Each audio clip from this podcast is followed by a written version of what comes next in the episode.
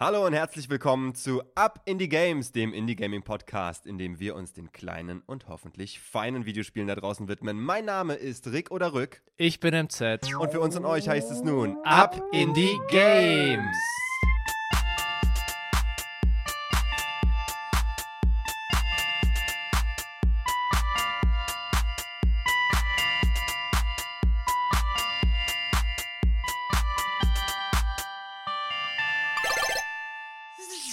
Gelandet MZ zum zweiten Mal auswendig. Was sagst du dazu? Super, machst du immer besser. Und nicht nur das läuft gut, irgendwie läuft alles hier richtig gut mit der Show. Ich habe ein total gutes Gefühl. Ich sitze heute hier wieder richtig, richtig gerne. Die Interaktionen machen Spaß. Wir haben irgendwie Themen, die aktuell da draußen in der Welt auch wieder schallen, die gerade aktuell sind. Haben wir schon aufgegriffen, können wir wieder anknüpfen, machen wir gleich. Aber es ist irgendwie geil, es macht Spaß. ja, dir? und auch viel Veränderungen im Podcast, neues Equipment, der Hintergrund hier bei dir. Du hast dir neue Scheinwerfer geholt und auch gleich am Einsetzen. Also der Podcast, die Produktion, die entwickelt sich auf jeden Fall auch weiter. Und da sind natürlich auch weitere Schritte und Pläne, die geschmiedet werden.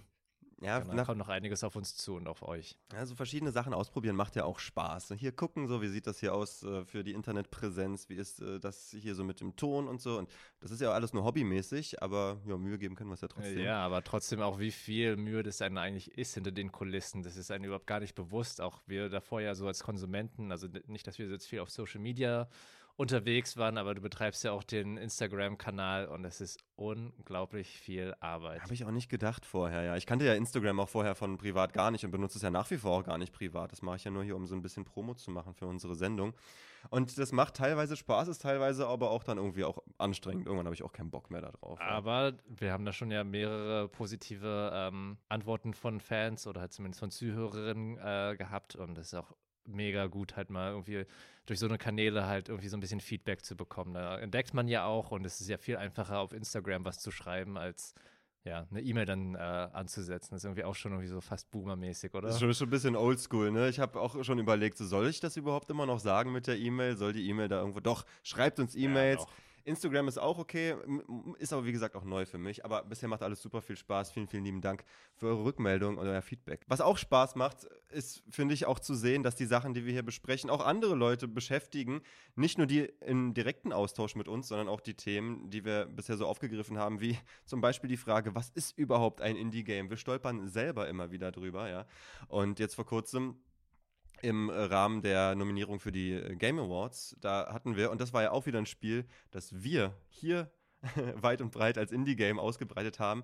Nämlich Dave the Diver war nominiert für Best Indie-Game oder ist nominiert für Best Indie-Game. Ganz genau. Und da ist auf heise.de auch ein Artikel rausgekommen, wo dann auch hinterfragt wurde, was ist denn jetzt überhaupt ein Indie-Game? Weil es stellt sich heraus, dass da nicht nur ein kleines koreanisches Team hinter sitzt, sondern halt anscheinend doch ein millionenschweres Unternehmen dahinter, die dieses äh, Entwicklerteam gefördert hat und ähm, das im Prinzip herausgebracht hat. Also im Prinzip kann man dann nicht wirklich von einem Indie-Game sprechen, obwohl es halt genauso in diesem Stil gemacht ist. Und also mich hat es zumindest äh, in Anführungszeichen hereingelegt. Ja, aber dann ist ja die Frage, ist das da irgendwie eine Absicht gewesen? Soll, ist, also was heißt denn reingelegt? Ne? Ist das irgendwie in, intendiert oder nicht? Oder steckt mm. da eine mhm. Strategie dahinter oder nicht? Oder haben die einfach nur so ein Spiel gemacht und es wurde eben so gesehen? Denn was ja, ist denn jetzt, ja. was ist denn jetzt eigentlich Indie-Game? Du hast ja auch den anderen aktuellen Grenzgänger gerade oder den du eigentlich genau andersrum sehen kannst, den sehe ich genau als das Gegenteil zu Dave the Diver, nämlich Baldur's Gate 3.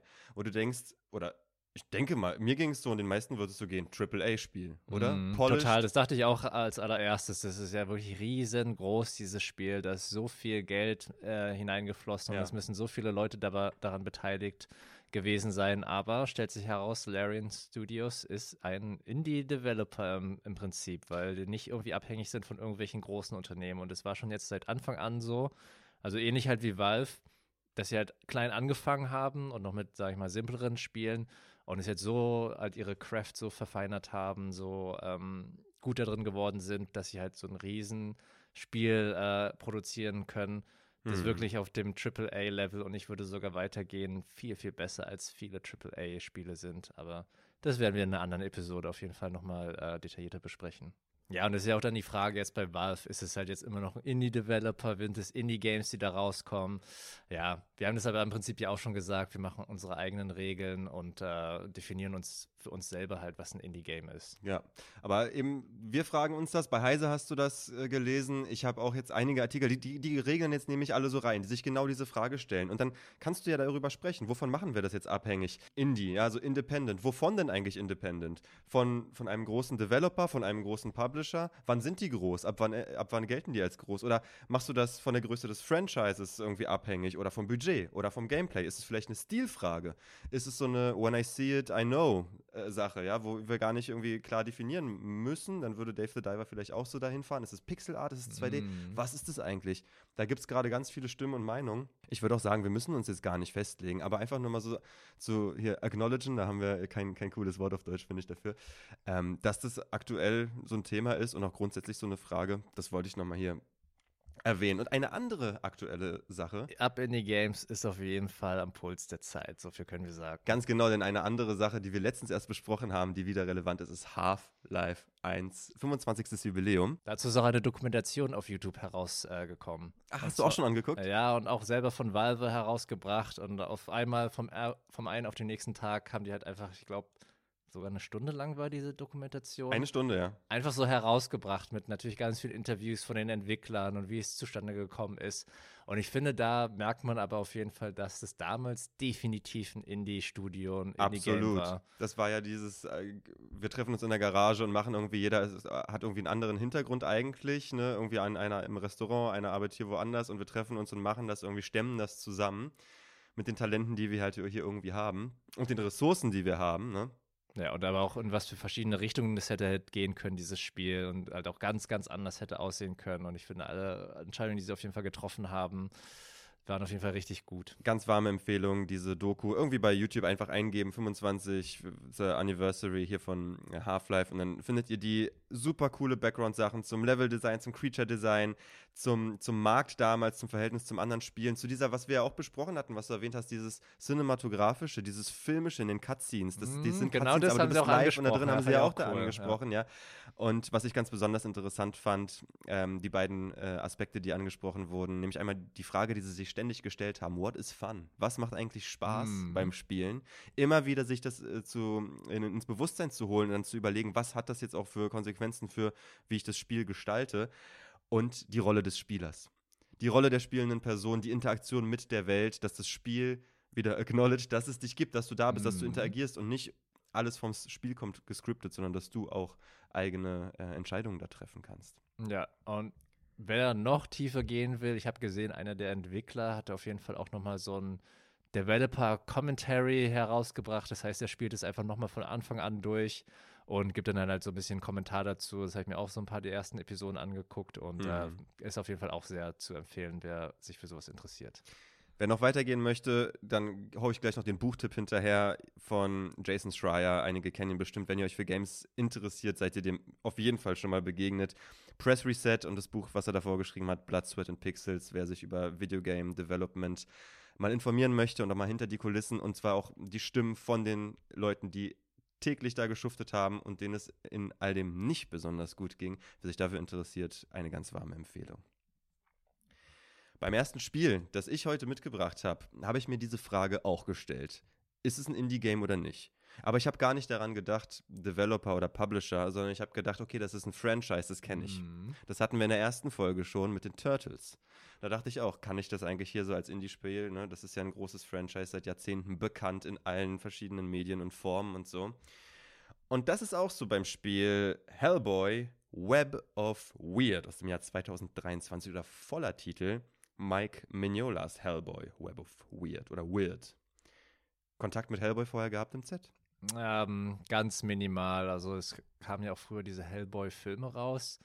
Und ich muss sagen, gar nichts für mich. Ich nee. mag diesen Ron Perlman, ist auf jeden Fall super. Und ich denke mal, der hat das auch richtig gut gespielt. Auch irgendwie so die perfekte, die perfekte Verkörperung für diesen Charakter. Und was auch halt die äh, Einstellung des ähm, Charakters angeht, äh, Hellboy. Ich kenne mich da auch nicht so gut aus, Fandst aber du? irgendwie, okay. ich weiß nicht, irgendwie passt es so von seinem Aussehen her, irgendwie dieser rough, rugged, rugged ja. Guy halt so. Ja, der hat halt das Kinn dafür von Natur aus, so der Chunky, ja. aber der sieht, also der Ron Perlman hier in den Guillermo del Toro-Filmen, der sah chunkier aus als der in den Comics. Der in den Comics ist mehr so schlank, also hier als, als ähm, David Harbour letztens, diese neuere ähm, oh. Hellboy-Version gemacht hat. Die fand ich jetzt auch nicht so super, aber die war mehr äh, so wie die Comics. Okay. Aber ich habe auch nur zwei oder drei äh, Graphic Novels gelesen, also ich bin auch nicht super tief drin.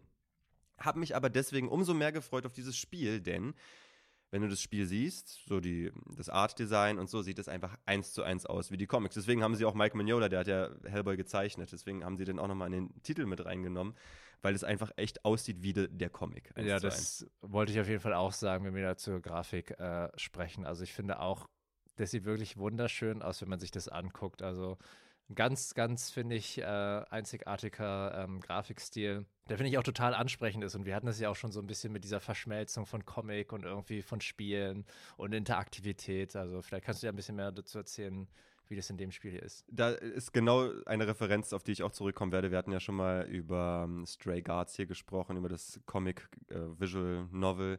Äh, Thema im Thema, Thema im Bereich der Videospiele und das möchte ich hier auch nochmal besprechen.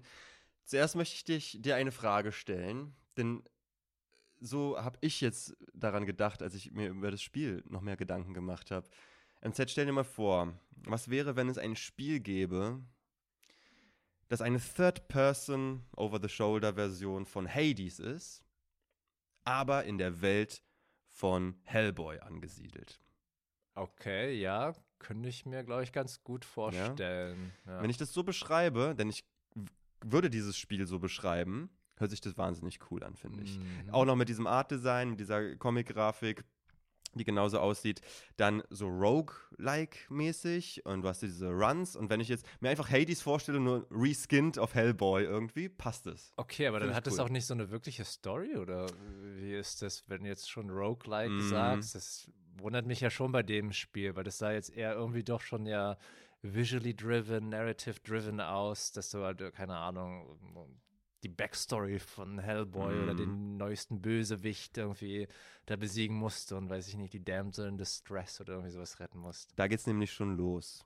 Wie ich das beschrieben habe, Hades ist ja eine Referenz, da fand ich jetzt narrativ, die Story, die ist ja da richtig gut durchgekommen, obwohl es ein Roguelike ist und, mm. oder gerade noch in Kombination damit super gut alles, was ich gerade über dieses Hellboy gesagt habe, Third Person wie Hades, nur in der Hellboy, das ist so, aber es ist überhaupt nicht gelungen.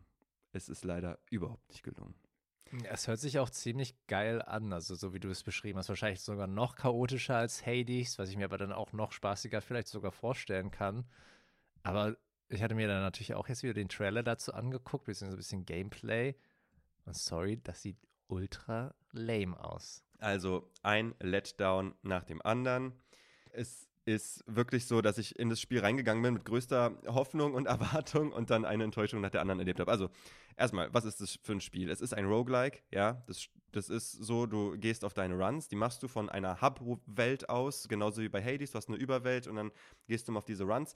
Bei Web of Weird ist es jetzt hier so, dass Web of Weird ist übrigens auch sowas ähm, aus der nordischen Mythologie, schon wieder irgendwie sowas, wo wir ständig drüber stolpern.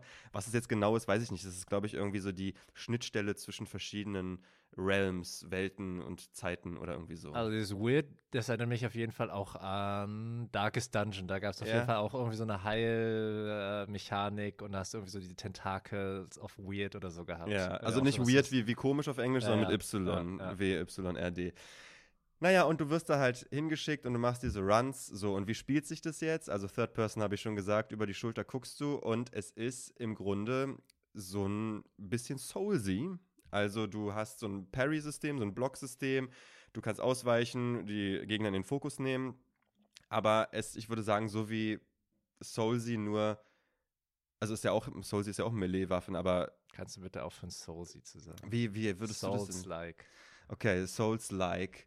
Dann, wenn dir das besser gefällt, dann kann ich mir das gerne auch so annehmen. Aber dieses Gameplay, dass du reagieren musst und aktiv auch gucken musst, weil, welche welche Attacken, ähm, also welche Anzeichen gibt es jetzt für die nächste Attacke? Ich weiß gar nicht, wie du sowas nennt. Ich spiele solche Spiele so nicht. Aber du erkennst immer am Gegner an der Bewegung so oder Telegraphing, so, ja. Genau, was jetzt als nächstes kommt. Das spielt hier auch eine Rolle.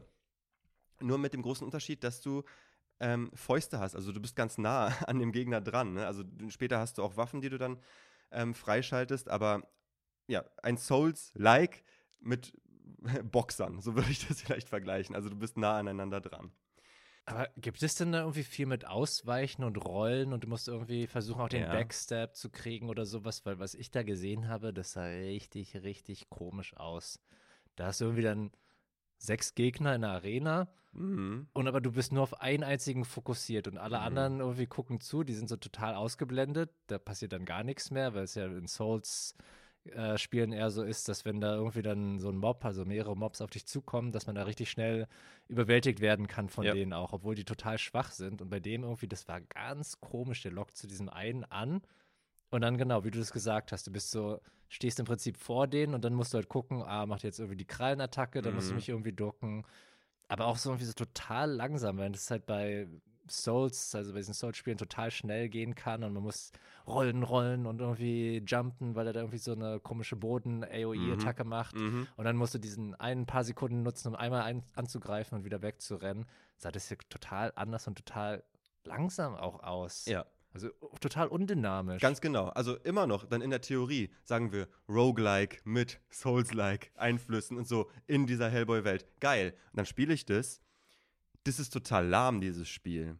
Du hast, also du hast dieses, diese ganzen Systeme, das ist da alles drin, aber irgendwie total janky, total irgendwie gar nicht, also ein Flow-State entsteht bei diesem Spiel überhaupt nicht. Der, die Kombos, die sind alle irgendwie nicht flüssig.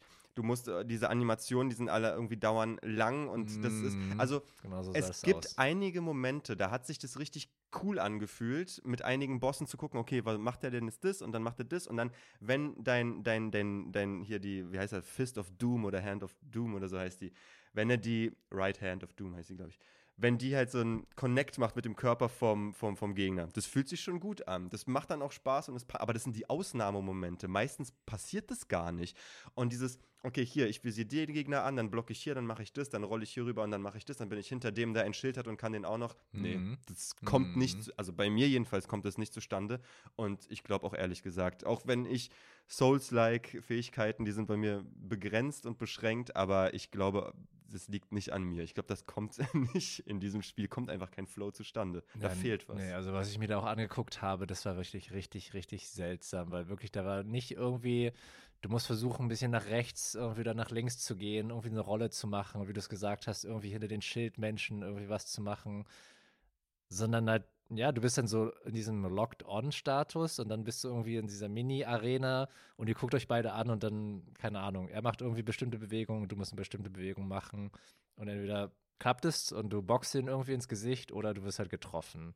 Aber halt, ja, diese Combos, diese total langsam halt ähm, so vonstatten gehen und irgendwie hat er dann, also in diesem äh, Trailer halt erstmal in einer Arena halt den Gegner besiegt ähm, und irgendwie die anderen sind dann explodiert. Dann ist er zur nächsten Arena gegangen und zum nächsten äh, Abschnitt und hat dann wieder ähnliche Gegner gesehen. Und es war irgendwie fast eins zu eins genau dasselbe.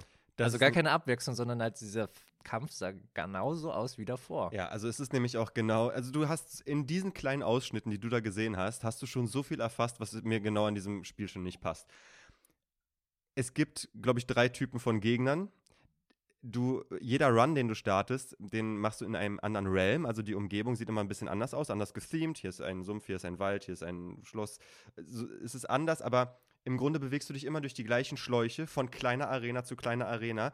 Die Gegner sind vom Design her in den verschiedenen Realms verschieden, aber die Typen sind immer gleich. Du hast einen kleinen, der einfach nur irgendwie annoying ist und so ganz viele von denen machen halt so Schaden an dir dran. Dann hast du größere Gegner, dann hast du diese größeren Gegner nochmal mit Schild und dann hast du Bossgegner. Die sind ein bisschen abwechslungsreich und machen Spaß, aber im Grunde machst du immer nur das Gleiche und es macht überhaupt, also da gibt es nicht viel Abwechslung. Du hast auch, ja gut, du bewegst dich durch so ein Tunnelsystem, durch so Schläuche, linear durch eine Welt.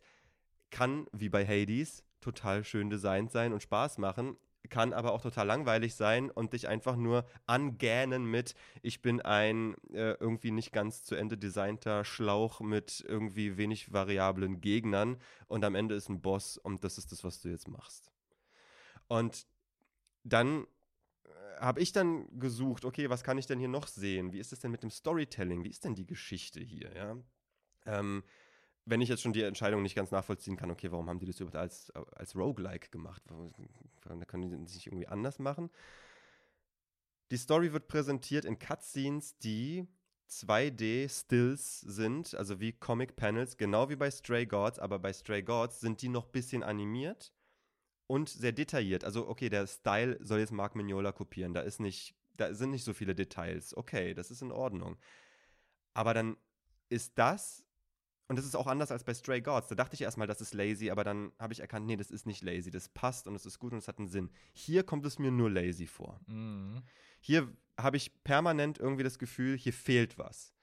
Vom Gameplay, hier fehlt was. Also die Ideen, die Bausteine, die sind irgendwie alle da, aber nicht bis zum Ende gemacht. Nicht irgendwie nicht gut bis zum Ende gefeilt und nicht, nicht umgesetzt. Das ist wirklich komisch. Also die Screenshots, die sehen halt echt wirklich super schön ja, aus, finde ich so. Aber ich kann mir das wirklich gut vorstellen, weil wenn, so wie du das jetzt beschrieben hast, wenn ich jetzt ja irgendwie versuche, halt mehr Details irgendwie zu erkennen, wie bei Hades, also mhm. ja, ja, so viel, nachdem wir das dann wieder mal gezockt haben, so viele kleine Details gesehen und so viel, man merkt so richtig genau. so diese Labor of Love, die haben sich so unglaublich viel Mühe dabei gegeben und so kleine Referenzen und so und hier ist wirklich ganz viel leer.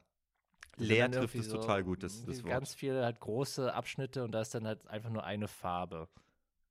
Und das ist so nix, da im Hintergrund oder irgendwie. Muss ja auch nicht immer irgendwie alles so visuell überladen und stimulierend sein, aber irgendwie, das sieht halt auch dann irgendwie ja, langweilig aus. Und dann, das Spiel fiel für mich immer mehr auseinander. Wenn sich nämlich schon bei mir dieses Gefühl einstellt, vielleicht noch gar nicht im, so ganz bewusst, aber irgendwie im Hinterkopf merke ich das schon, ich fange an zu suchen, was hier gut ist ich fange an zu überlegen, okay, nee, das ist ein Kompromiss oder das haben sie doch ganz gut gelöst, so und so und so, weil das Spiel total stottert und, und die, irgendwas mit der Framerate ist auch da irgendwie komisch. Dann dachte ich so, oh, oh gut, das ist vielleicht dieser Comicbuch-Stil. So hier, wenn du diesen Spider-Man-Film, der ist ja, sieht ja auch so ein bisschen mhm. anders ja, aus ja. als andere Animationen, ne?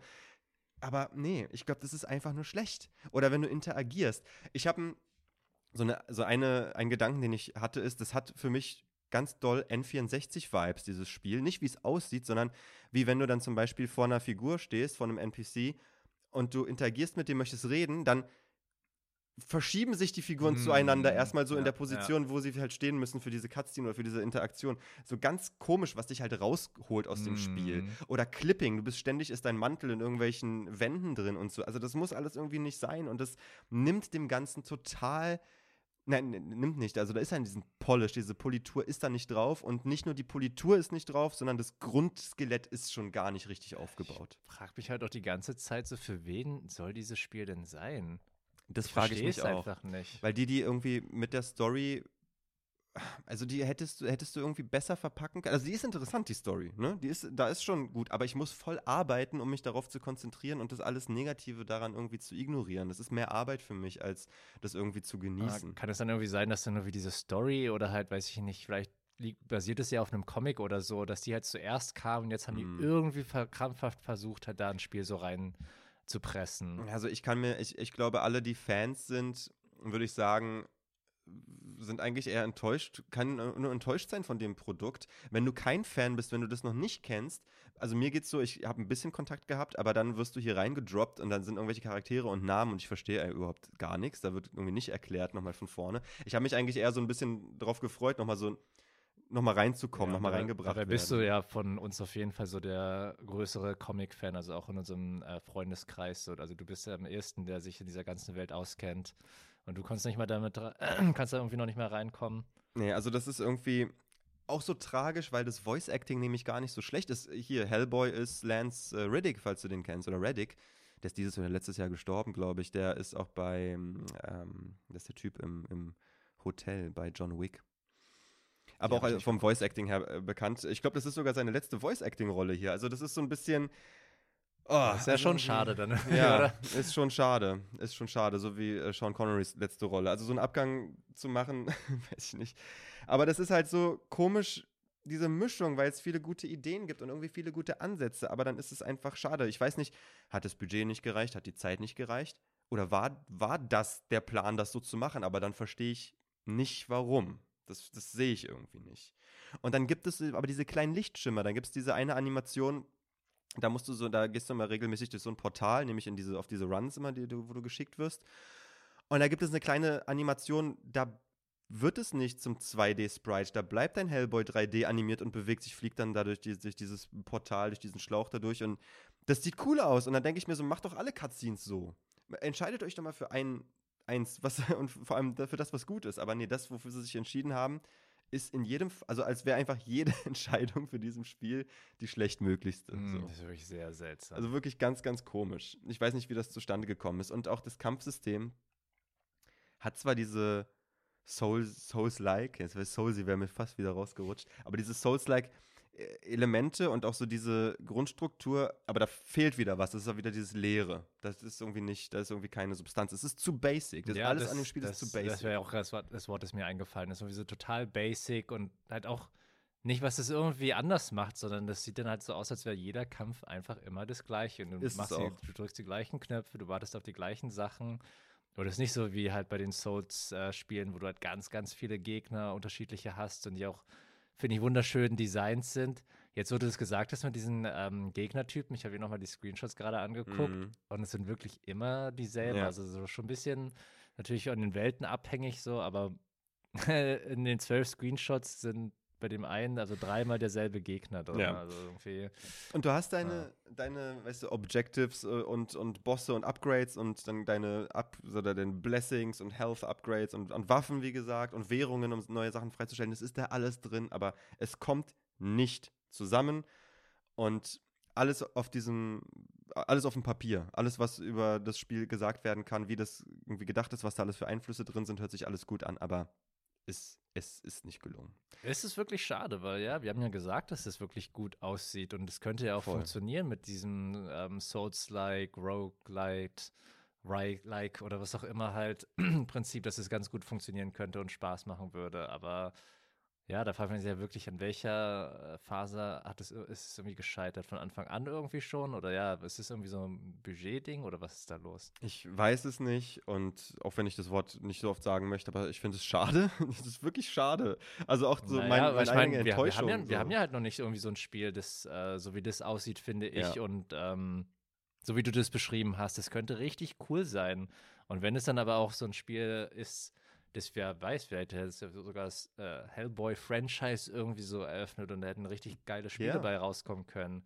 Das ist dann sozusagen das, was sie äh, dafür präsentieren und so als, weiß ich nicht. Ich will jetzt nicht sagen, Demo dafür ist, aber ja, das ist irgendwie ja schon, schon äh, traurig. Also ich habe wirklich auch nicht viel mehr zu sagen und auch wirklich leider gar nicht so viel Gutes und leider habe ich jetzt auch schon wieder gesagt und schade auch. ähm, aber das kommt einfach immer wieder hoch bei äh, Hellboy Web of Weird. Ich gehe einfach zur Bewertung rüber. Wir hatten ja bei Hades und hatten wir die Einheit äh, teuflische Hörner oder Teufelshörner oder sowas. Hades soll das auch haben, auch wenn sie hier besser passen, weil Hellboys Hörner ja irgendwie ab Ja, und sind. die sind doch ab, deswegen Genau. das passt doch dann auch nicht so gut, oder? nee, aber ich hätte sie ihm gern zurückgegeben, aber nicht dafür, nicht dafür. Nicht verdient. Ich, ähm, was gebe ich denn Hellboy? Achso, ich habe aber eine gute Bewertungseinheit. Denn, also der Hellboy-Vibe und Humor, so, also jedenfalls wie ich ihn wahrnehme, der ist, steckt da schon mit drin. Also ein- einer meiner Lieblingsmomente in dem Spiel. Denn es gibt diese Schimmer. Es gibt diese kleinen Schimmer, die Spaß machen. Wie gesagt, manchmal sind so Kampfsachen, haben dann doch Bock gemacht. Und eben so Vibe-Sachen, zum Beispiel, wenn so einen Gegner, als den, wenn du den besiegst, dann guckt Hellboy den so an und sagt so, Moron. Und sowas mag ich halt dann, so, wenn er so diese Sprücheklopferei macht. Und ähm, ich gebe diesem Hellboy-Spiel aber heute Morons. Und die, äh, Hellboy kriegt von mir zwei von fünf Morons. Zwei hört sich aber immer noch sehr großzügig an, nach dem, was du mir jetzt alles erzählt hast. Na, ich sehe da aber ja auch viel. Da ist ja auch viel Arbeit äh, ja, aber drin. das ist die Sache, was wir auch, was Gabe Newell ja ganz gut angesprochen hast und was du dann auch ja jetzt hier beim äh, Intro gesagt hast. Das Spiel muss halt Spaß machen, darum geht es Mhm. doch dabei. Du willst auch, du spielst auch ein Spiel, um Spaß zu haben oder vielleicht eine coole Story oder sowas mitzukriegen oder halt irgendwie, es soll halt irgendwie einen Freude bereiten, doch.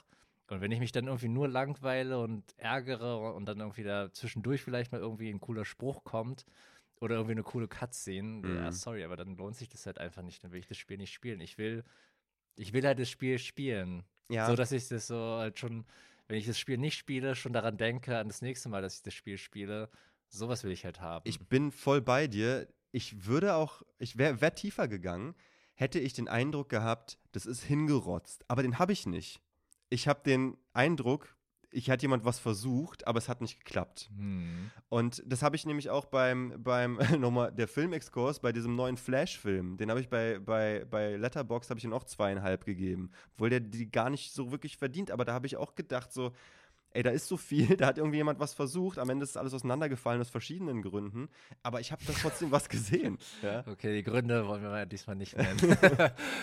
ist auch eine lange Liste. Aber ja, so ähnlich ging es mir jetzt hier bei Hellboy auch und deswegen zwei von fünf Morons. Okay, dann bleiben wir doch gleich bei dem höllischen, dämonischen Theme äh, der Episode.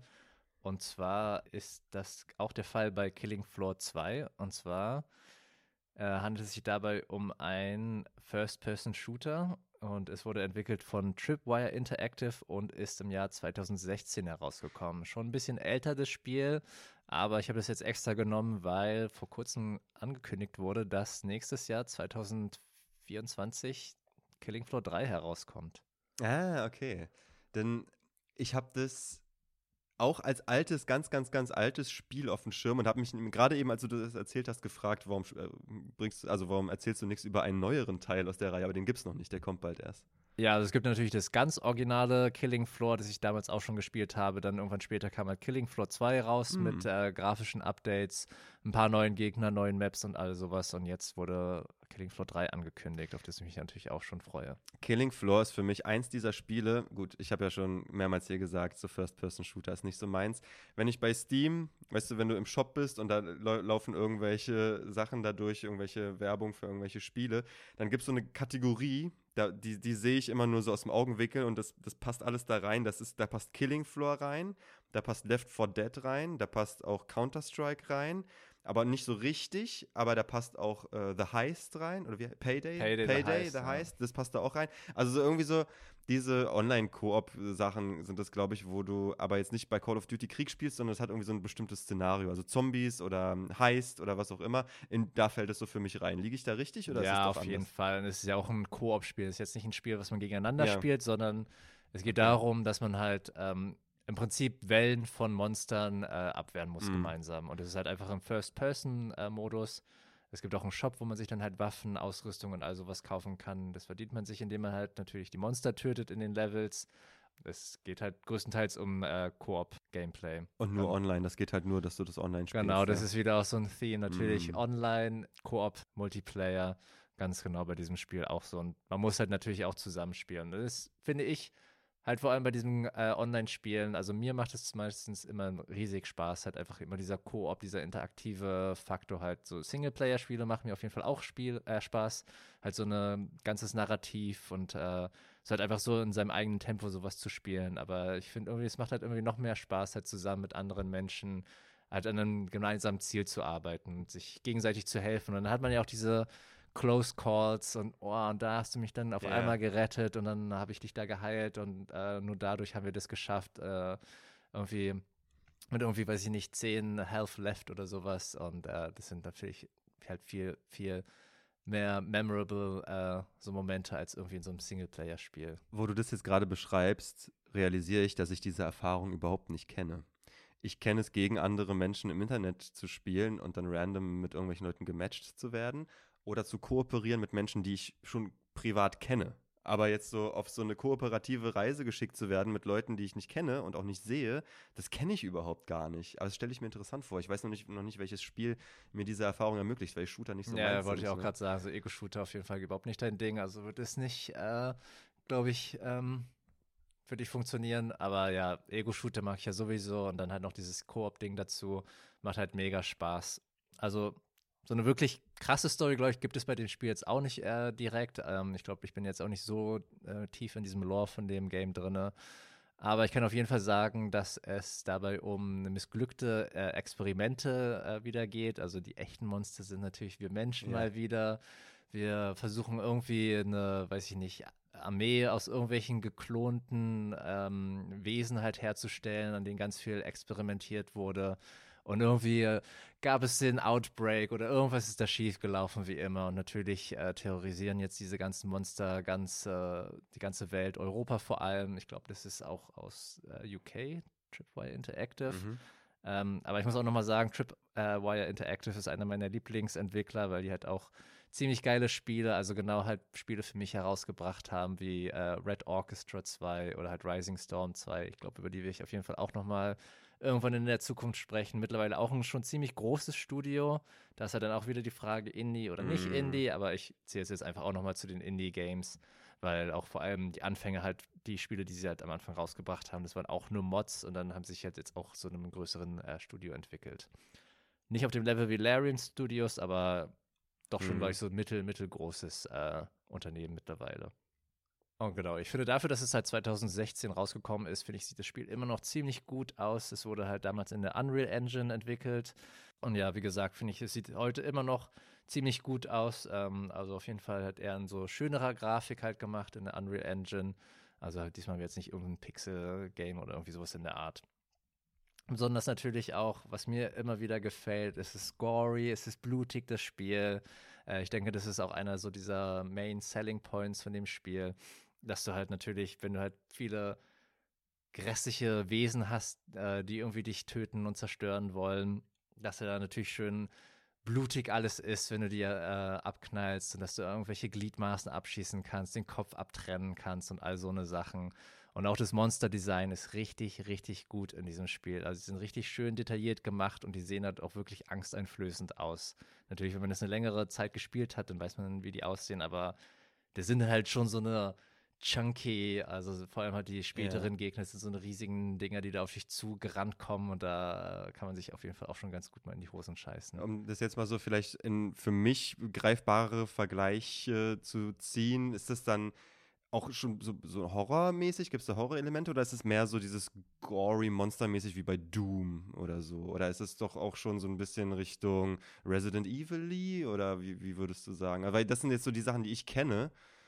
Ja, ist schwer zu vergleichen, weil du hast ja schon diesen äh, Wellenfaktor, ähm, was irgendwie ja. so ein bisschen so an dieses Orcs Must Die auch so halt erinnert. Mhm. Ich weiß nicht, ist schwer irgendwie mit Left 4 Dead oder irgendwie einen von diesen anderen Horrorspielen zu vergleichen. Ich würde auch eher sagen, dass es so ein bisschen gory ist. Es ist halt auch so ein bisschen ein schnelleres Spiel, weil man halt auch so ein bisschen halt kiten muss, die Gegner. Also man muss halt ein bisschen immer wegrennen mhm. und dann halt natürlich, dass du da, vor allem wenn du halt irgendwelche explosiven Sachen einsetzt, halt möglichst viele Gegner auf einmal äh, tötest und die in, in eine große Gruppe äh, versuchst zu leiten. Aber ja, ist halt ein bisschen schwer zu sagen, weil du hast halt so diesen Shop auch, äh, wo du dann halt Sachen kaufen kannst. Also das ist irgendwie so ein bisschen, bisschen durchmischt, so ein bisschen Arcade, Arcady halt, so ein bisschen mhm. gory. So manche von den Leveln sind halt schon so eher so horrormäßig, weil es dann irgendwie so ein, keine Ahnung, verlassenes, ekliges Labor ist, das halt auch ganz dunkel ist und irgendwie hast du so ein flickerndes Licht und all sowas und rote Lichter, da kann schon so eher so dieser Horrorfaktor rüberkommen, aber weil es natürlich sich eher so um Wellen handelt, äh, die du dann halt ähm, auslöschen musst, würde ich sagen, ist es schon eher so, geht in die arkadige Richtung. Ja, ja. Und mit wie vielen Menschen hast du schon gesagt? Bist du in einer Gruppe? Nee, man kann mit bis zu sechs äh, Leuten Koop gleichzeitig spielen. Okay. Und dann hast du bestimmt ja auch in der Gruppe verschiedene Rollen, also verschiedene Typen, die du sein kannst, die verschiedene Fähigkeiten haben, ja? Genau, man kann sich dann auch nochmal am Anfang des Levels aussuchen, welche ähm, Typ will ich jetzt gerade spielen. Also kosmetische Sachen natürlich, äh, kann man auch mit Microtransactions und all sowas kaufen. Aber du suchst dir am Anfang aus, will ich jetzt eher irgendwie Revolver spielen, will ich irgendwie der Fe Feuerbug sein, der jetzt irgendwie mit ganz viel ähm, Flammenwerfern und all sowas mhm. extra Schaden macht? Will ich irgendwie eher der Medic sein, der mit diesen Medic-Waffen halt Leute schneller heilen kann und sowas, dass sich diese Sachen auch schneller wieder aufladen? Genau, da kann man sich dann nochmal spezialisieren. Und es gibt halt auch so ein Leveling-System, also je öfter halt diese Rolle spielst, sondern natürlich die mhm. Sachen, die du da machst. Medic muss natürlich heilen, indem er das halt macht. Ähm, kann er in den Leveln aufsteigen und ist dann einfach noch effizienter halt in der ja. Zukunft. Und ja. es gibt auch unterschiedliche äh, Schwierigkeitsgrade, ich glaube vier insgesamt. Und natürlich mit äh, den schwierigeren äh, Schwierigkeitsgeräten ähm, kommen natürlich auch mehr Gegner und auch noch andere toughere Gegner. Also manche von den ganz toughen sieht man zum Beispiel in den unteren äh, Schwierigkeitsgraden überhaupt nicht. Ja, und wirst du dann noch mit etwa gleich guten anderen in der Gruppe dann gematcht, dass ihr dann so zusammenpasst oder wie ist das? Äh, wie das Matchmaking ist, weiß ich nicht genau. Ich habe das jetzt auch größtenteils mit Freunden einfach wieder äh, ja. zusammengespielt. Ähm, aber ich denke, soweit ich mich daran erinnern kann, gibt es halt einen Server-Browser, Und äh, da kannst du dann auch nochmal aussuchen, mit was für Leuten du zusammenspielen willst. Und es ist eigentlich auch ganz einfach halt, du kannst auch mitten in der Runde einfach einsteigen.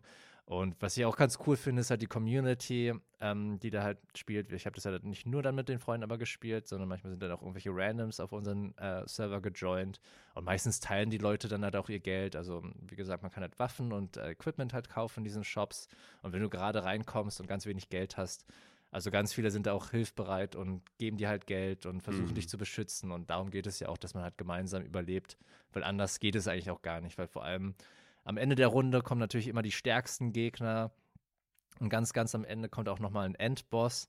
Und da ist halt auf jeden Fall ähm, Zusammenarbeit gefragt, weil ohne schaffst du das auf gar keinen Fall, weil die sich teilweise auch äh, halt unsichtbar machen können und dann heilen die sich wieder und man muss halt alle irgendwie gleichzeitig auf den einschießen und den irgendwie so ein bisschen halt bullying, dass halt irgendwie den halt besiegen kann am Ende.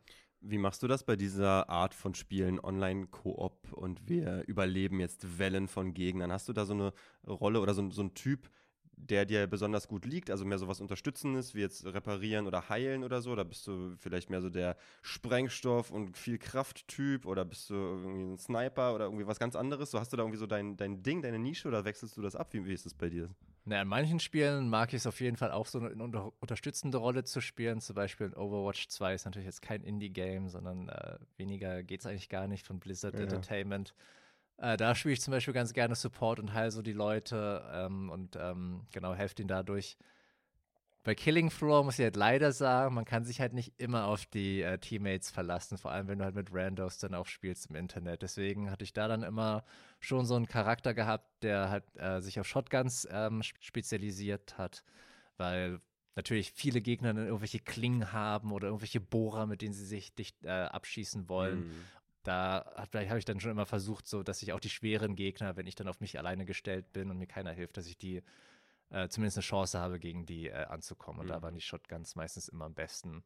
Aber wenn man das halt mit Freunden spielt, dann kann man sich da halt auch, auch viel besser absprechen miteinander und auch dann andere Rollen spielen. Da ich dann auch irgendwie mit, keine Ahnung, mit irgendwelchen explosiven Sachen dann halt experimentiert, manchmal den Medic gespielt und all sowas. Also das hat man dann auch ganz viel Abwechslung dabei und auch finde ich ganz viel Replayability, dass man da halt, also ich habe da auch bei Steam jetzt gesehen, irgendwelche Leute mit 1500, mit 2700 Stunden in dem Spiel. Okay, krass. Also ich glaube, da kann man wow. auch richtig, richtig viel äh, spielen. Und es ist auch nie äh, das Gleiche. Also schon natürlich die Gegner, irgendwann kennt man die alle, aber ähm, so wie man sich positioniert oder wo die dann spawnen, ich glaube, das ist auch immer äh, ein bisschen anders. Und, und, was cool ist, die haben auch immer bestimmte Events, immer zu Weihnachten, zu Halloween natürlich, dass da nochmal irgendwie so ein bisschen Reskins und extra Level und sowas sind. Dass man dann zum Beispiel irgendwie so ein Evil Center ganz am Ende besiegen muss während der Weihnachtszeit. Das äh, fand ich, war früher zumindest, als ich das noch aktiver gezockt habe, immer noch mal so was ganz Besonderes dann. Ja. Und die Kommunikation ist dann auch wieder mit Voice-Chat mit den anderen. Ne? Genau, ne? natürlich, dass man da halt immer mit Mikrofon äh, dann halt miteinander spricht online und dann irgendwie sagt so, oh shit, hier ist irgendwie dieser große böse Gegner, helft mir halt äh, jetzt mal dabei. Genau, und da kann man aber auch dann bisschen natürlich die anderen ärgern, indem man denen nichts sagt und dann halt den schwierigen, äh, bösen Boss irgendwie so zu denen äh, lockt und dann halt irgendwie wegrennt und denen nicht hilft. du musst aber nicht noch innerhalb deines Teams überleben, sondern dein Team überlebt als Team. Nee, nee, ne? genau. Also mhm. wenn auch dein Team am Ende, wenn du gestorben bist, aber dein Team gewinnt, dann hast du natürlich auch gewonnen. Also es geht natürlich im Prinzip darum, ja, die Gegner alle zu töten und halt zu überleben. Und Killing Floor, hat das jetzt nochmal irgendwie, schlägt sich das nieder? Kommt das irgendwie aus dem, aus der, also geht es um eine bestimmte Etage oder geht es so tatsächlich um den, den, Boden oder ist das einfach nur der Name? Oder? Es ist einfach nur der Name. Ich glaube, die haben irgendwie so ein Schlachthaus wahrscheinlich irgendwie sowas ja. in der Art gedacht. Und äh, ich finde, es trifft halt auch ganz zu, weil du halt dann teilweise da mehrere große Wellen halt auf dich zukommen hast und du metzelst die halt einfach nieder, vor allem halt mit so einer automatischen Shotgun. Das macht dann schon ziemlich, ziemlich viel Spaß. Ja. Und es ist halt dann im Prinzip einfach, ja, der Killing Floor. Du nutzt halt einfach die ganzen Gegner, die auf dich zukommen. Und du hast dann auch ein so Level-System, dass du jetzt eine bestimmte Zahl ist jetzt das Level, wo du jetzt bist und es gibt eine Maximalzahl, die du erreichen kannst oder ist das, funktioniert das irgendwie anders? Ja, ja, genau. Also, dass du dann zum Beispiel, weiß ich nicht, du kannst irgendwie zwei extra Patronen irgendwie in deiner Shotgun haben ja. und machst irgendwie 20 Schaden äh, extra, wenn du, glaube ich, äh, das maximale Level erreicht hast. Ähm, aber natürlich kannst du dann irgendwie nicht ins Unendliche das hochleveln, mhm. dass du total overpowered bist, sondern es muss natürlich immer noch fair sein und äh, herausfordernd. Ja, und ähm, so viel gibt es leider auch nicht zu dem Spiel zu sagen. Also ich finde es aber trotzdem macht halt äh, viel Spaß, vor allem wenn man halt irgendwie Freunde hat. Aber ich kann mir auch gut vorstellen, dass es mit irgendwelchen Randos im Internet äh, gut Spaß machen kann, wenn man da miteinander kommuniziert ähm, und äh, die richtigen Leute findet. Und ich habe auch nochmal überlegt, was für eine Bewertungseinheit gebe ich dem Spiel denn. Und ich finde, misslungene Experimente passt ganz gut, weil das sind ja die Gegner, die die ganze Zeit auf einen zukommen, auch misslungene Experimente. Und ich gebe Killing Floor 3 von 5, äh 3,5 von 5 misslungenen Experimenten, weil es macht schon Spaß. Ähm, aber irgendwie, ich hatte das erste ziemlich viel gespielt und jetzt beim zweiten war so ein bisschen die Luft raus. Und auch äh, als ich dann halt rausgekommen bin, äh, ist, am Anfang gab es auch ziemlich viele ähm, so Optimization-Probleme. Äh, das heißt, es lief auch ziemlich schlecht bei mir, sehr, sehr ruckelig. Ähm, und ich glaube, seitdem habe ich das eigentlich auch nicht mehr so viel gespielt. Ich habe es jetzt auch im Voraus der Episode jetzt nicht nochmal äh, ausprobiert, aber vielleicht werde ich da nochmal meinen alten Freund nochmal anschreiben und ihn fragen, ob er vielleicht nochmal Bock has, hat auf eine Runde Left 4 Dead 2 jetzt in mm. Antizipation auf Killing Floor 3.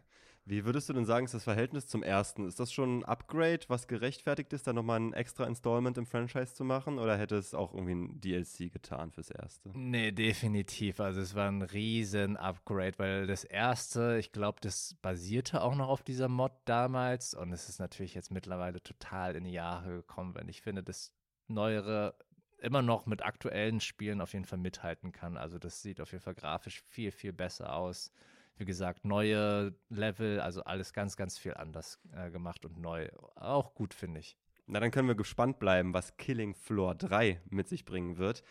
3,5 genau. missglückte Experimente für ja. Killing Floor 2. Und als Fan werde ich auf jeden Fall auch Killing Floor 3 mal ausprobieren. Und wer weiß, wir auch nur eine Episode mal darüber berichten. Der Titel unseres letzten Spiels heute könnte einer meinen, ist auch das Motto für uns manchmal in unserer Sendung, denn der Titel des Spiels lautet Keep Talking and Nobody Explodes. Aus dem Jahr, ich war sehr überrascht, als ich das gelesen habe, 2015. Das ist ja jetzt schon, da ist bei mir schon gleich die äh, Kategorie offen, das ist ja fast zehn Jahre her. Mm. Mm.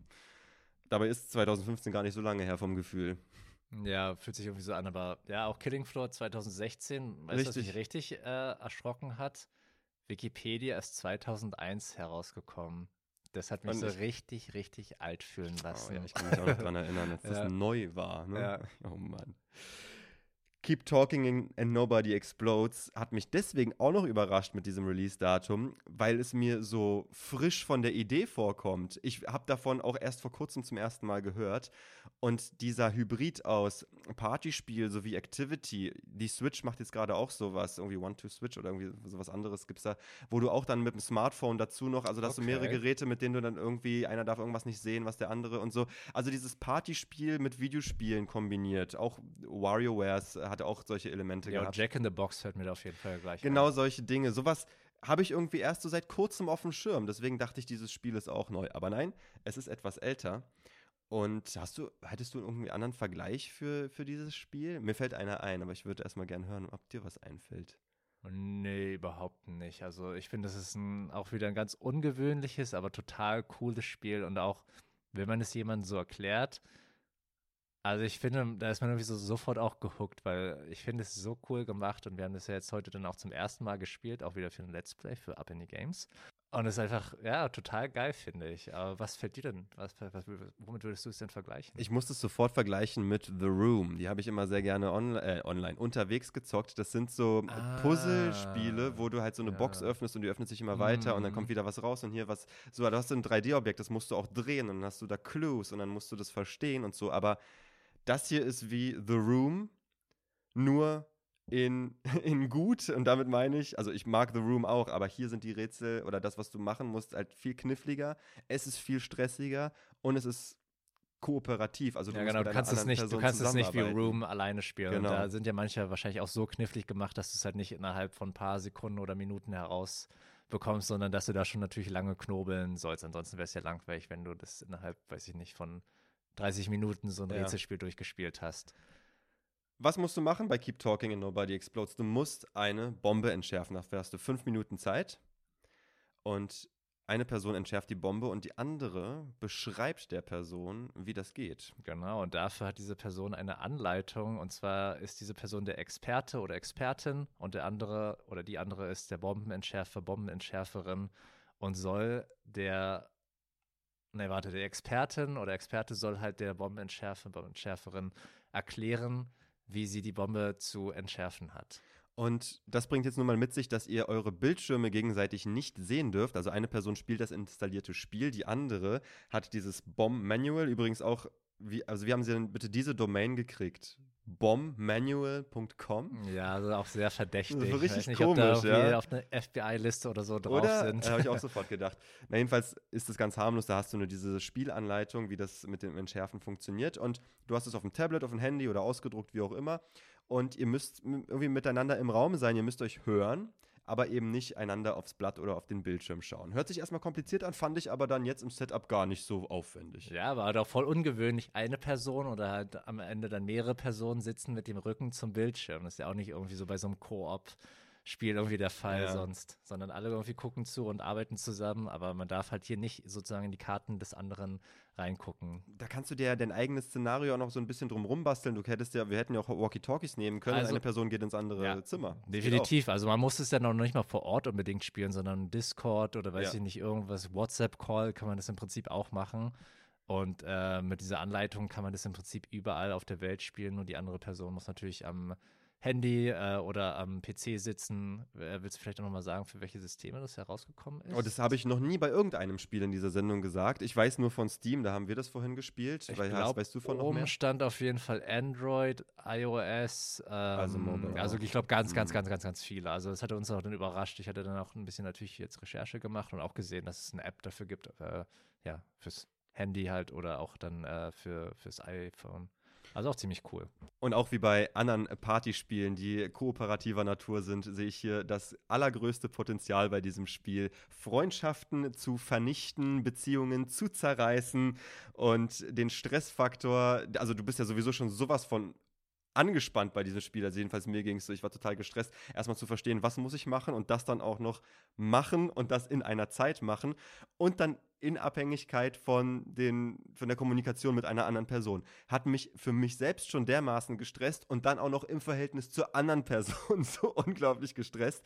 Äh, fand ich aber positiv, nur das muss ich ganz klar dazu sagen. Es ist kein entspanntes Spiel. Ja, also es ist aber auf jeden Fall für beide Seiten definitiv sehr stressig. Also wenn du versuchst, dem anderen äh, was zu erklären oder wenn du auf der anderen Seite bist und dir wird was erklärt, beziehungsweise man muss sich ja gegenseitig die ganze Zeit, äh, also da, darum geht es ja auch und das ist ja auch im Titel des äh, Spiels drin, dass man die ganze Zeit miteinander reden muss. Ansonsten wird man das Spiel auf jeden Fall nicht äh, schlagen, weil man muss dann halt beschreiben, was sehe ich auf den Modulen halt auf dieser Bombe und dann muss man auf die richtige Seite auf der Anleitung erstmal gehen, muss sich da irgendwie nochmal irgendwie zurechtfinden und dann, ähm, genau, das ist die ganze Zeit halt so ein Hin und Her. Siehst du diese Sache? Nein. Okay, dann müssen wir jetzt zum nächsten Schritt sehen. Siehst du diese Sache? Nee.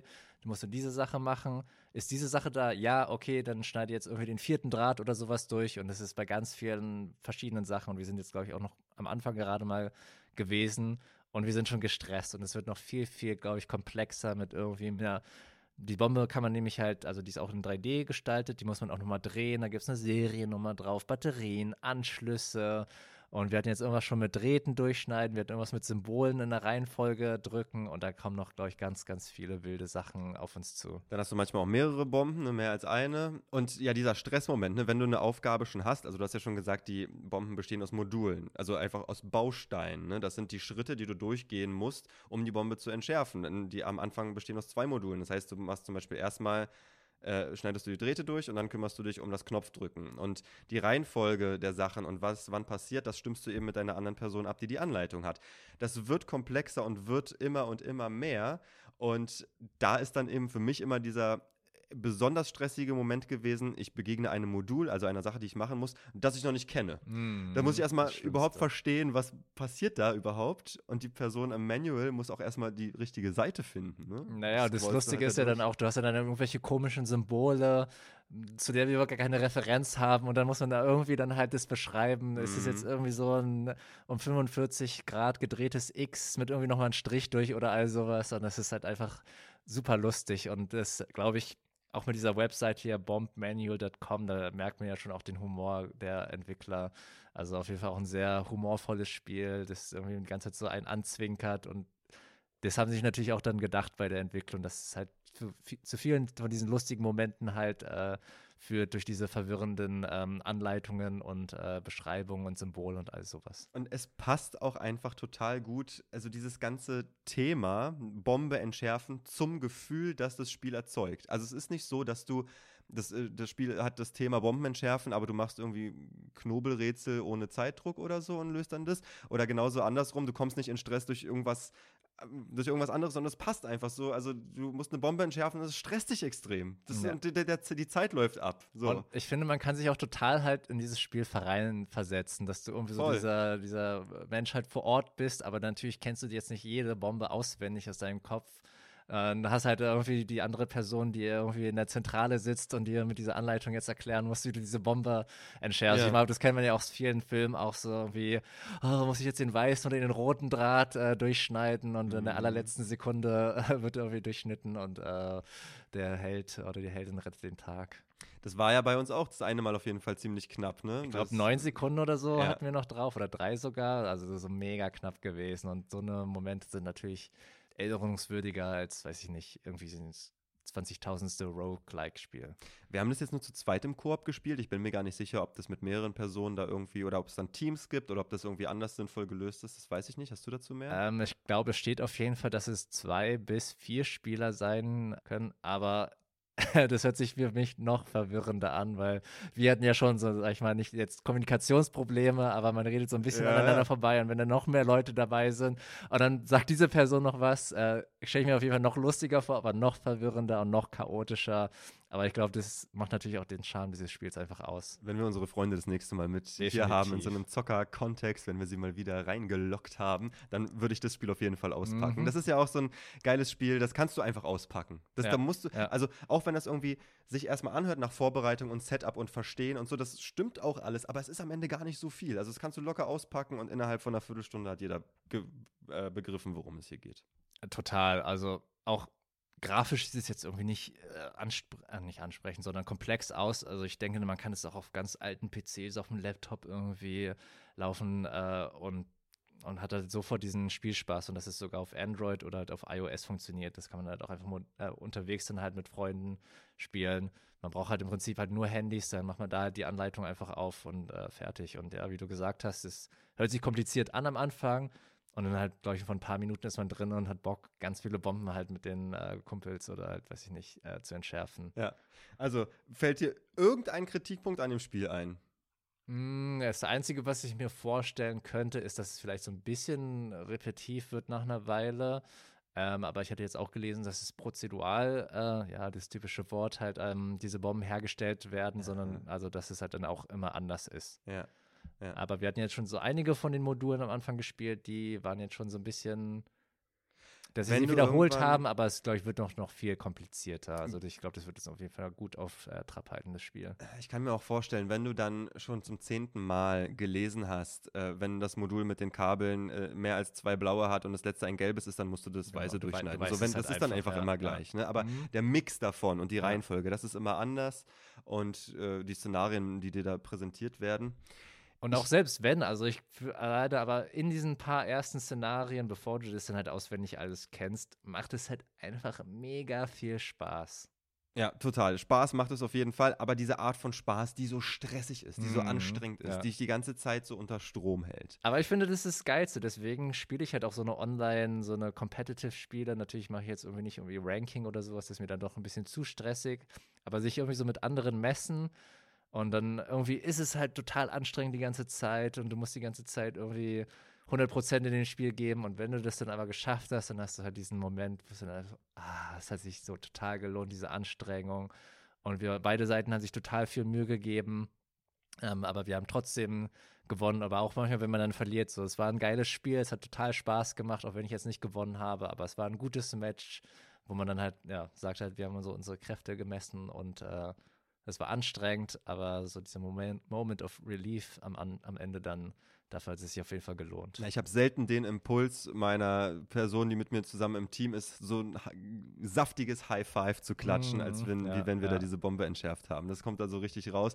Also dieses stressige erstmal so, oh Mann, jetzt mit dir zusammenzuarbeiten ist gerade mega anstrengend und dann haben wir das geschafft und dann ist es dieses geile Gefühl. Ne? Und man ist es, ist es irgendwie auch so total immersiv, weil man ist dann irgendwie so, oh, ich habe nur noch äh, zwei Minuten, so die Symbole, mach dir jetzt mal ich, dieses eine Symbol, das so aussieht wie, will ich jetzt nicht sagen, und ja, dass man ja. sich die halt gegenseitig beschreibt und dann irgendwie aneinander vorbeiredet. Also das ist natürlich pure Comedy äh, vorprogrammiert. Wir beide haben fette Grinse am Gesicht, während wir über das Spiel reden.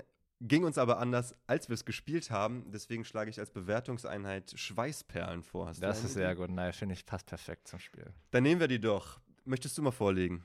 Also ich glaube, man hat es aus unseren Stimmen, aus der Beschreibung schon herausgehört. Also für mich ist es 5 von 5 Schweißperlen.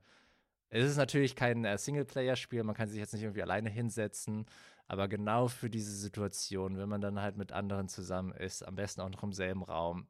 Also es ist wieder für mich auch halt so ein ähm, Punkt, ist es irgendwie einzigartig, gibt mir das irgendwie so eine neue Erfahrung oder ist es halt irgendwie sowas, was ich jetzt schon so ganz oft erlebt habe und das ist halt, finde ich, wieder so ein cooles Spielkonzept, so simpel, aber halt irgendwie auch total komplex und halt, ja, dieses Kommunikative, das haben wir jetzt auch schon öfters gesagt, macht halt einfach mega Spaß und ja, ich kann nur sagen, halt Streit und auch Komödie ist halt auf jeden Fall vorprogrammiert bei diesem Spiel. Dann sind wir uns einig, MZ, denn auch von mir kriegt dieses Spiel 5 von 5 Schweißperlen. Ich bin ja immer total glücklich über, diese, über diesen frischen Wind, auch wenn der frische Wind jetzt hier acht Jahre lang an mir vorbeigezogen ist. Aber er ist immer noch frisch, besonders für mich in der ersten Begegnung jetzt hier. Und so ein, ja auch Remix aus irgendwie Genres und Spielesituationen, die du von woanders her kennst, hier neu zusammengesetzt zu so einer wirklich brillanten Spielerfahrung. Fünf von fünf Schweißperlen, also zehn von zehn zusammengerechnet für Keep Talking and Nobody explodes. Ja, und das muss man ja auch immer wieder sagen, halt ein Spiel, wenn es jetzt schon acht oder fast zehn Jahre alt ist und es ist, macht immer noch mega Spaß in den ersten paar Minuten schon, dann weiß man, das ist einfach ein wirklich gutes Spiel. Dann ist das doch ein wundervolles Schlusswort MZ was auch immer ihr da draußen uns mitteilen wollt. Kommentare, Anregungen, Fragen, Ideen für weitere Spiele, tut dies gern per E-Mail an abindiegames.farnfunk.de. Folgt uns auf Instagram und TikTok at Farnfunk, um immer auf dem neuesten Stand zu bleiben. Gebt uns fünf Sterne direkt in eurer Podcast-App und abonniert unseren Kanal auf YouTube. Erzählt euren Freunden von uns, das hilft uns alles sehr. Vielen Dank an Niklas für die Musik. Vielen Dank an euch alle da draußen fürs Zuhören. Es war mir wie immer eine Freude, MZ. Und mir ebenso. Bis zum nächsten Mal. Ciao, ciao. Ciao, Kakao.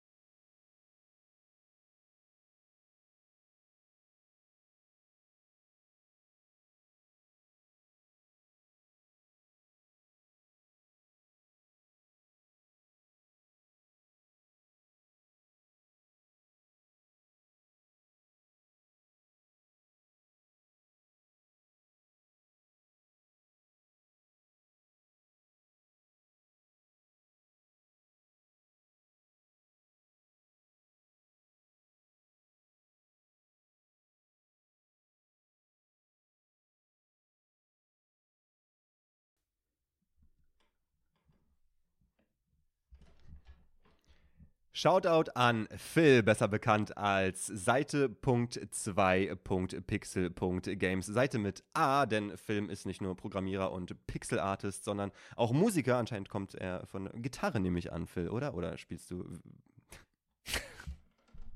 warum, warum laber ich immer so viel Scheiße? ist doch gut.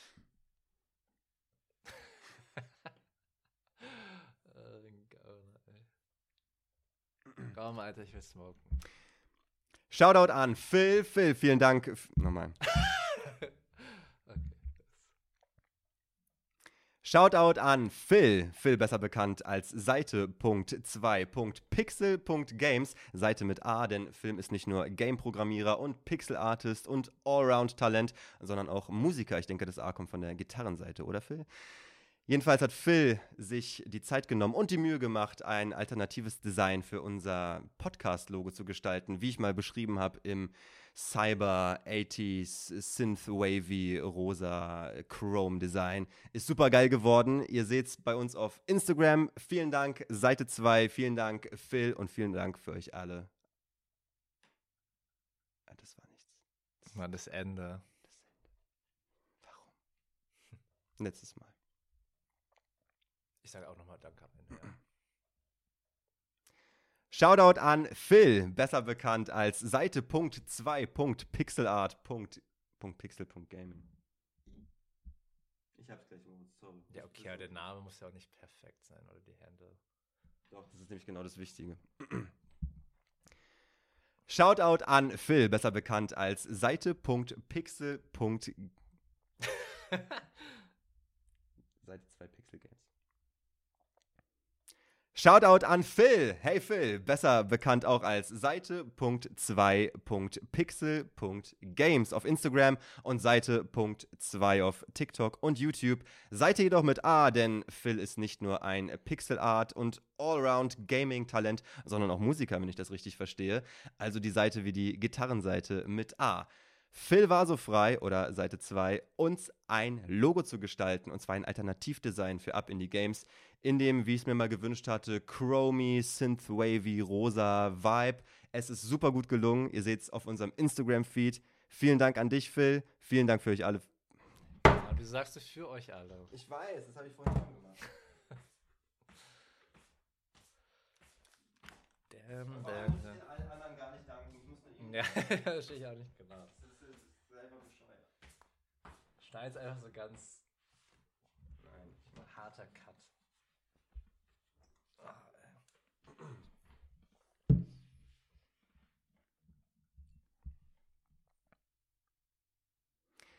Shoutout an Phil. Phil, besser bekannt auch. Fuck. es ist gleich soweit. Ich hab's gleich geschafft. Shoutout an Phil. Phil, besser bekannt als Seite.2.pixel.games. Seid ihr doch mit A, denn Phil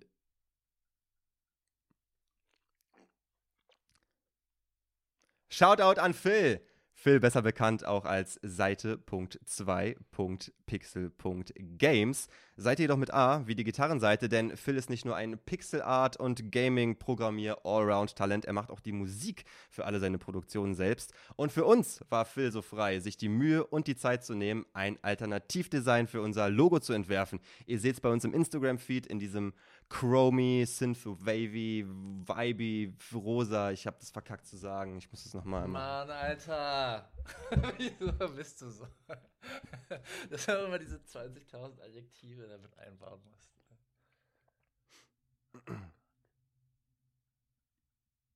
Shoutout an Phil. Phil, besser bekannt als Seite.2.pixel.games auf Instagram und Seite.2 TikTok, YouTube und ich glaube auch überall sonst. Seid ihr doch mit A, denn es ist wie die Gitarrenseite. du bist ein Gauner. Ich Toilette. Macht's. Ah.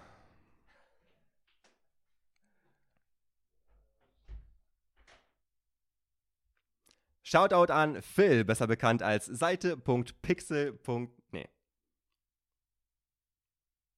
Shoutout an Phil. Phil, besser bekannt als Seite.2.pixel.games auf Instagram und Seite.2.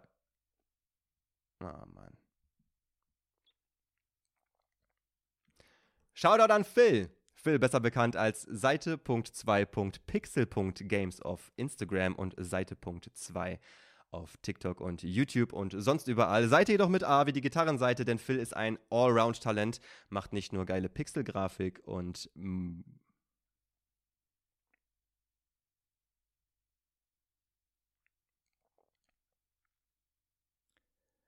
Shoutout an Phil. Phil besser bekannt als Pixel. Als Pixel.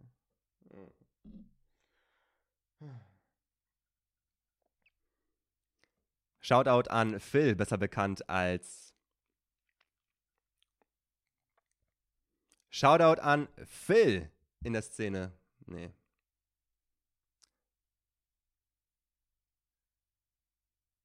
Shoutout an Phil. Phil, online besser bekannt als Seite.2.pixel.games auf Instagram und auf TikTok als Seite.2 auf YouTube, glaube ich auch. Die Seite jedoch mit A geschrieben, denn Phil ist nicht nur ein Online. Ach, fuck.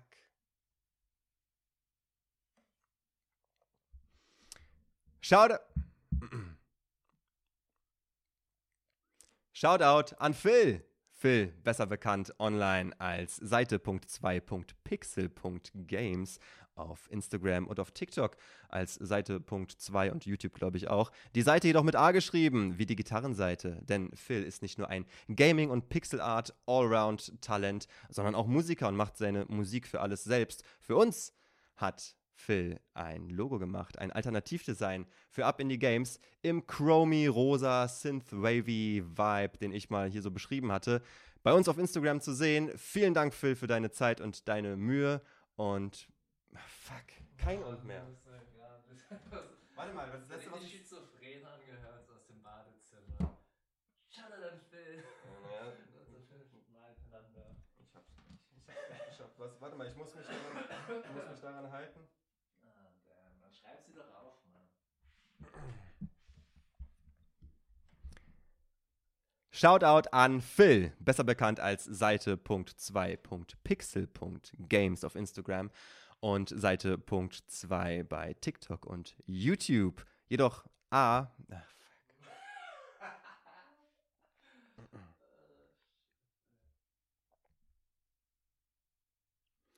Shoutout an Phil. Phil, besser bekannt als Seite.2.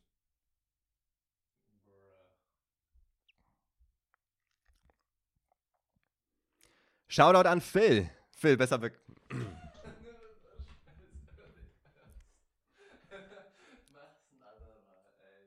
Nee, jetzt ist ja alles aufgebaut. Ich mach das jetzt.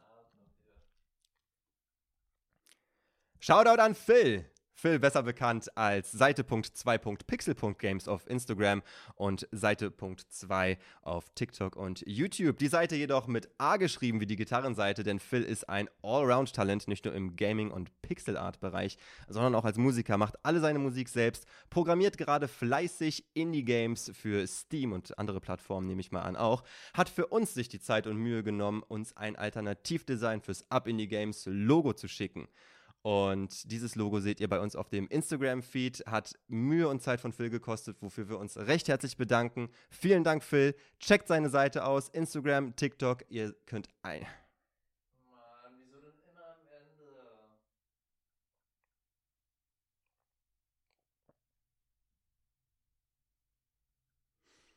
Shoutout an Phil, besser bekannt als Seite.2.1 Shoutout an Phil. Phil, besser bekannt auch als Seite.2.pixel.games bei Instagram und Seite.2 bei TikTok und bei YouTube. Seite jedoch mit A geschrieben wie die Gitarrenseite, denn Phil ist nicht nur ein Pixel Art und Gaming Allround Talent, er ist auch Musiker und macht die Musik zu allen Produkten.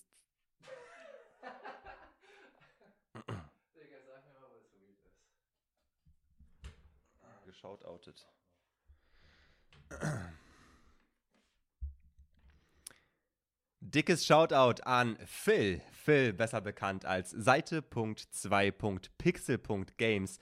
Seite jedoch mit A geschrieben, wie bei der Gitarrenseite, denn Phil ist nicht nur ein Gaming- und Indie-Game.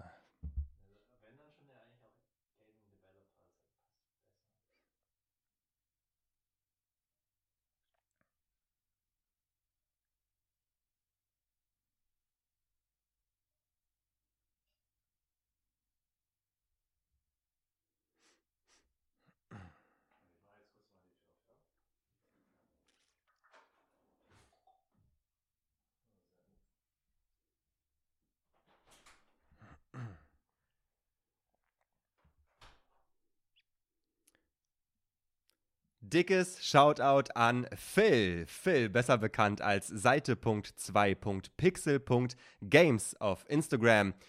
Die Seite jedoch geschrieben mit A wie die Gitarrenseite, denn Phil ist ein Allround-Talent. Er ist nicht nur Pixel-Artist, er ist nicht nur Indie-Gaming-Developer, er ist auch Musiker und macht alle seine Produktionen in der musikalischen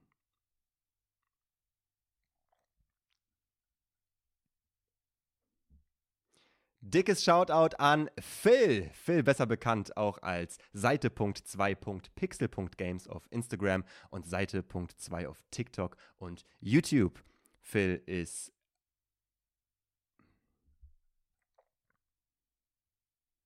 Dickes Shoutout an Phil. Phil, besser bekannt als Seite.2.pixel.games auf Instagram und Seite.2 auf TikTok und YouTube. Die Seite jedoch mit A geschrieben, wie die Gitarrenseite, denn Phil ist nicht nur ein Indie-Gaming-Developer und Pixel-Artist, sondern auch ein Musiker und insgesamt Allround-Talent. Checkt sein Instagram, checkt sein TikTok. Für uns hat Phil sich die Zeit und Mühe genommen, uns ein Alternativdesign für Up Indie Games fürs Logo zu gestalten. Ihr seht es jetzt auf dem Instagram-Feed. Checkt sein Instagram, checkt sein TikTok, checkt sein YouTube. Vielen Dank, Phil, an dein Design.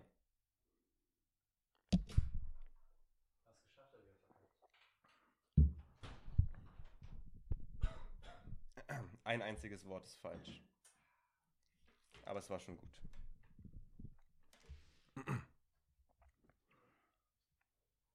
Dickes Shoutout an Phil. Phil besser bekannt als Seite.2.indie. Nee, nicht Indie. Pixel Games.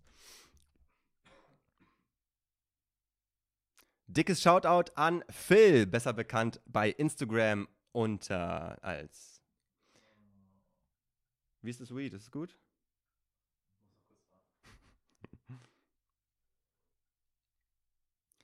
Fettes Shoutout an Phil. Phil, besser bekannt als. Wie heißt der denn?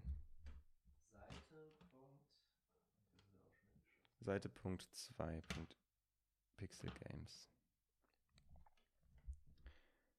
Fettes Shoutout an Phil. Phil besser bekannt als Seite.2.pixel.games auf Instagram, Seite.2 auf TikTok und YouTube. Die Seite jedoch geschrieben mit A wie die Gitarrenseite, denn Phil ist nicht nur ein Indie-Game-Developer und Pixel-Artist, er ist ein Allround-Talent und macht auch die Musik für alle seine Produktionen selbst. Für uns hat Phil sich die Zeit und Mühe gemacht,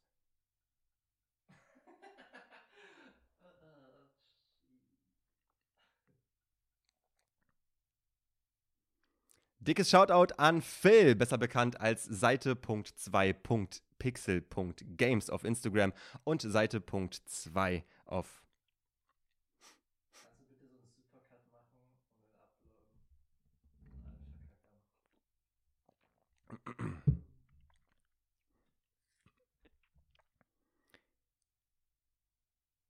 Fettes Shoutout an Phil. Phil besser bekannt als Seite.2 Pixel.games bei Instagram. Phil schreibt sich aber bei der Seite mit A wie bei der Gitarrenseite, denn er ist nicht nur Indie-Game Developer. Fettes Shoutout an Phil. Phil, besser bekannt als Indie. Nein, ist er gar nicht. nee. Fettes Shoutout an Phil. Phil, besser bekannt bei Instagram unter. Nee, als. Fettes Shoutout an Phil. Phil besser bekannt bei Instagram als Seite.2.pixel.games. Die Seite jedoch geschrieben mit A, wie die Gitarrenseite, denn Phil ist nicht nur ein Indie-Game-Developer, er ist nicht nur ein Pixel-Artist, er ist auch Musiker und macht alles bei allen seinen Produktionen selbst. Für uns hat